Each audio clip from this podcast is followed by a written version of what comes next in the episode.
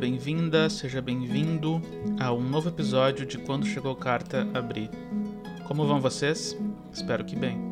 Bom, vamos para aquele aviso já conhecido. Vocês podem apoiar esse podcast.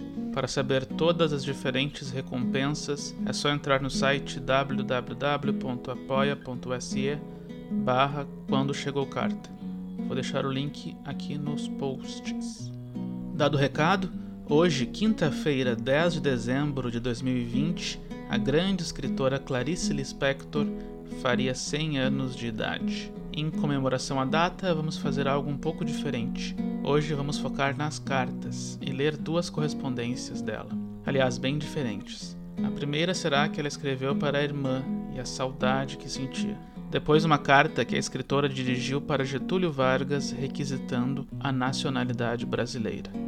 Clarice era uma grande escritora de cartas e aqui nesse podcast você pode ouvir algumas cartas que ela já escreveu antes também, como a carta de resposta para Fernando Sabino e também a carta que Fernando Sabino escreveu para ela, que foi inclusive a primeira, né, do quando chegou carta. Meu nome é Rafael Glória, sou jornalista e trabalho com jornalismo na área cultural e tenho interesse em pesquisa histórica. A plataforma principal para saber as novidades do podcast é o Instagram, então segue a gente por lá, só procurar por quando chegou carta. Lembrando que você também pode mandar indicações de leitura, críticas, sugestões e elogios para o e-mail rafaelgloria88@gmail.com.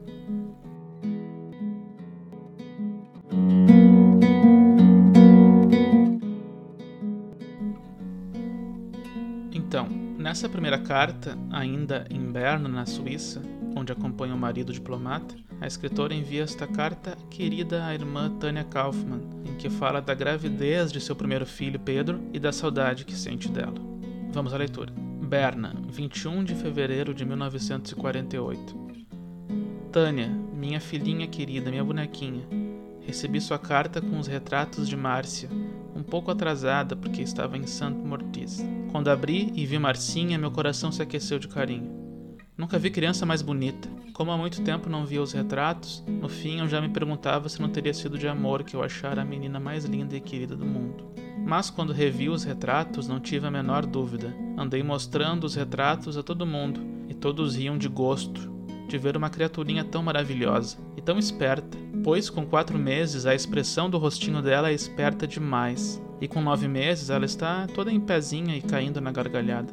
Olhei para os retratos não sei quantas vezes. Vou ver se mando tirar uma cópia ou duas, pelo menos do maior.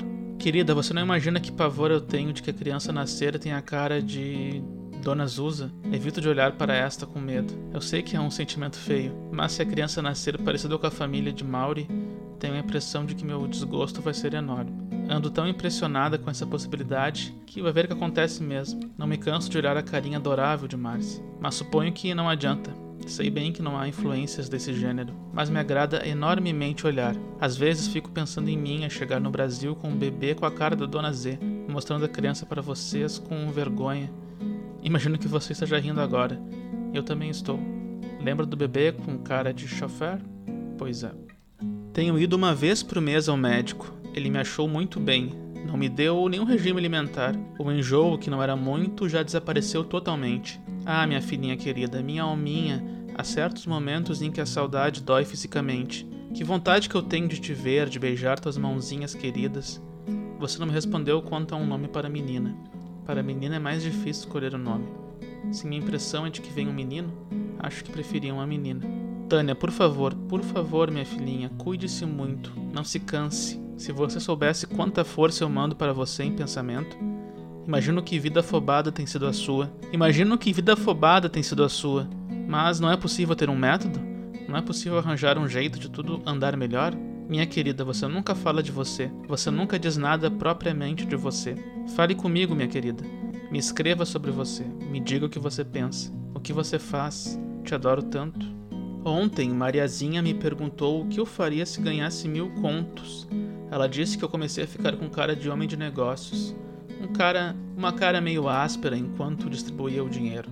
Ela me deixou dar uma casa para Márcia, outra para você, outra para Elisa, e vocês virem para cá e mil coisas. Só depois ela disse rindo que o dinheiro certamente não daria. Por falar em casa, a que você estava tratando para vocês em que ponto está? Você só falou por alto. Escreva respondendo. Se você não responder às minhas perguntas, tenho que recomeçar o sistema de numeração, que é aliás ótimo. Quanto ao apartamento para nós, não sei como será. No Brasil, Mauri ganha 5 contos. Ele tem 100 contos no Brasil, mais nada. Um apartamento grande não se pode comprar porque os 100 contos serviriam, suponho, apenas de entrada e no Brasil ficaríamos pagando por mês o resto. Ora, com cinco contos não dá para despender mensalmente uma grande quantia. Acho que o melhor seria um apartamento qualquer, pequeno, que se pagasse logo todo ou quase todo, contanto que não se tivesse que alugar um carro com luvas, etc. E mais tarde, se quisesse um melhor, se tivesse dinheiro, podia se revender e comprar um melhor. Em todo caso, eu gostaria que não fosse em Copacabana, porque é um inferno viver lá. Não se tem um instante de sossego. A rua fica chamando, as pessoas idem, os bares idem. É uma vida de praia, ótima para estrangeiro, ou milionário ou vagabundo. Me diga sobre o livro de Elisa. Não sei nada, só sei que o Ponjete vai editar. E o concurso para o Senado, quando é? Ela está forte de saúde? Não está nervosa? Realmente está sempre entrando em coisas difíceis e trabalhosas, mas no fundo tem razão. Só tomara que ela entre no Senado por causa do ordenado das férias maiores. Quanto ela ganharia? Tânia, minha irmã, Deus te abençoe e te dê felicidades e alegrias. E bem-estar e tranquilidade, muita saúde, muita saúde, muita saúde. Dê um grande abraço para o William. Ele continua bonito? E receba um grande abraço de amor e de saudade. Sua Clarice, 28 de fevereiro. Pensei que tinha mandado a carta e não era verdade. Desculpe o atraso. Dona Azusa partiu hoje para Gênova com Mauri. Ela embarcará amanhã, parece. Ela leva umas lembrancinhas para vocês. Não ligue para as cartas irritadas que escrevi de Saint Moritz. Naturalmente, ela é chata, mas eu sou muito mais. Tiramos retratos, mas, querida, eu saio sempre com cada cara que não convém sequer mandar. Já tentei tirar mil retratos para mandar para vocês e não é possível. Saio sempre terrível. E não é por vaidade que não mando. É para não dar a impressão de que sou um fantasminha. Quando tiro o retrato com o Mauri, tenho que nos separar com uma tesoura, porque pelo menos no retrato pareço mãe dele.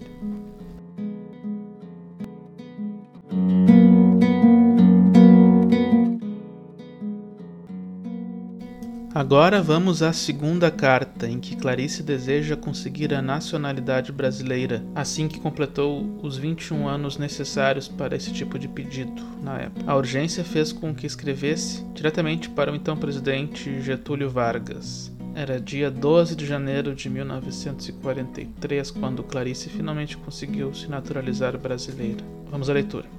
Rio de Janeiro, 3 de junho de 1942. Senhor Presidente Getúlio Vargas. Quem lhe escreve é uma jornalista e ex-redatora da Agência Nacional, atualmente acadêmica da Faculdade Nacional de Direito e casualmente russa também. Uma russa de 21 anos de idade que está no Brasil há 21 anos menos alguns meses, que não conhece uma só palavra de russo mas que pensa, fala, escreve e age em português, fazendo disso sua profissão e nisso pousando todos os projetos do seu futuro próximo ou longínquo, que não tem pai nem mãe, primeiro assim como as irmãs da signatária, brasileiro naturalizado, e que por isso não se sente de modo algum presa ao país de onde veio, nem sequer por ouvir relatos sobre ele, que deseja casar-se com um brasileiro e ter filhos brasileiros, que se fosse obrigado a voltar à Rússia, lá se sentiria irremediavelmente estrangeira, sem amigos, sem profissão, sem esperança. Senhor presidente, não pretendo afirmar que tenho prestado grandes serviços à nação. Requisito que poderia alegar para ter direito de pedir a Vossa Excelência a dispensa de um ano de prazo, necessário à minha naturalização. Sou jovem e, salvo em ato de heroísmo, não poderia ter servido ao Brasil senão fragilmente. Demonstrei uma ligação com esta terra e meu desejo de servi-la, cooperando com o DIP por meio de reportagens e artigos distribuídos aos jornais do Rio dos estados, na divulgação e na propaganda do governo de Vossa Excelência, e de um modo geral trabalhando na imprensa diária, grande elemento de aproximação entre o governo e o povo. Como jornalista, tomei parte em comemorações das grandes datas nacionais. Participei da inauguração de inúmeras obras iniciadas por Vossa Excelência e estive mesmo ao lado da Vossa Excelência mais de uma vez, sendo que a última foi em 1 de maio de 1941, o Dia do Trabalho. Se trago a Vossa Excelência o resumo dos meus trabalhos jornalísticos, não é para pedir-lhe como recompensa o direito de ser brasileira. Prestei esses serviços espontânea e naturalmente, e nem poderia deixar de executá-los. Se neles falo, é para atestar que já sou brasileira. Posso apresentar provas materiais de tudo o que afirma. Infelizmente, o que não posso provar materialmente, e que no entanto é o que mais importa, é que tudo o que fiz tinha como núcleo minha real união com o país, e que não possuo nem elegeria outra pátria senão o Brasil. Senhor Presidente, tomo a liberdade de solicitar a Vossa Excelência a dispensa do prazo de um ano que se deve seguir ao processo que atualmente transita pelo Ministério da Justiça, com todos os requisitos satisfeitos. Poderei trabalhar, formar-me fazer os indispensáveis projetos para o futuro com segurança e estabilidade. A assinatura de Vossa Excelência tornará de direito uma situação de fato. Creia-me, Senhor Presidente, ela alargará minha vida. E um dia saberei provar que não a usei inutilmente. Clarice Lispector.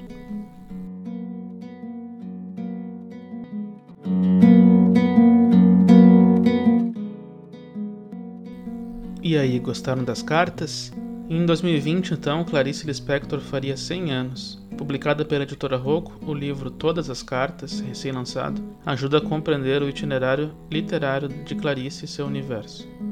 O conjunto de correspondências tem entre os destinatários João Cabral de Melo Neto, Rubem Braga, Ledo Ivo, Otto Lara Rezende, Paulo Mendes Campos, Nélida Pinhon, Lídia Fagundes Teles, Natércia Freire e Mário de Andrade. As correspondências foram organizadas por décadas, dos anos 40 a 1970, e contam com 510 notas da biógrafa Teresa Monteiro. Fica a dica para conhecer mais a vida e a obra da autora.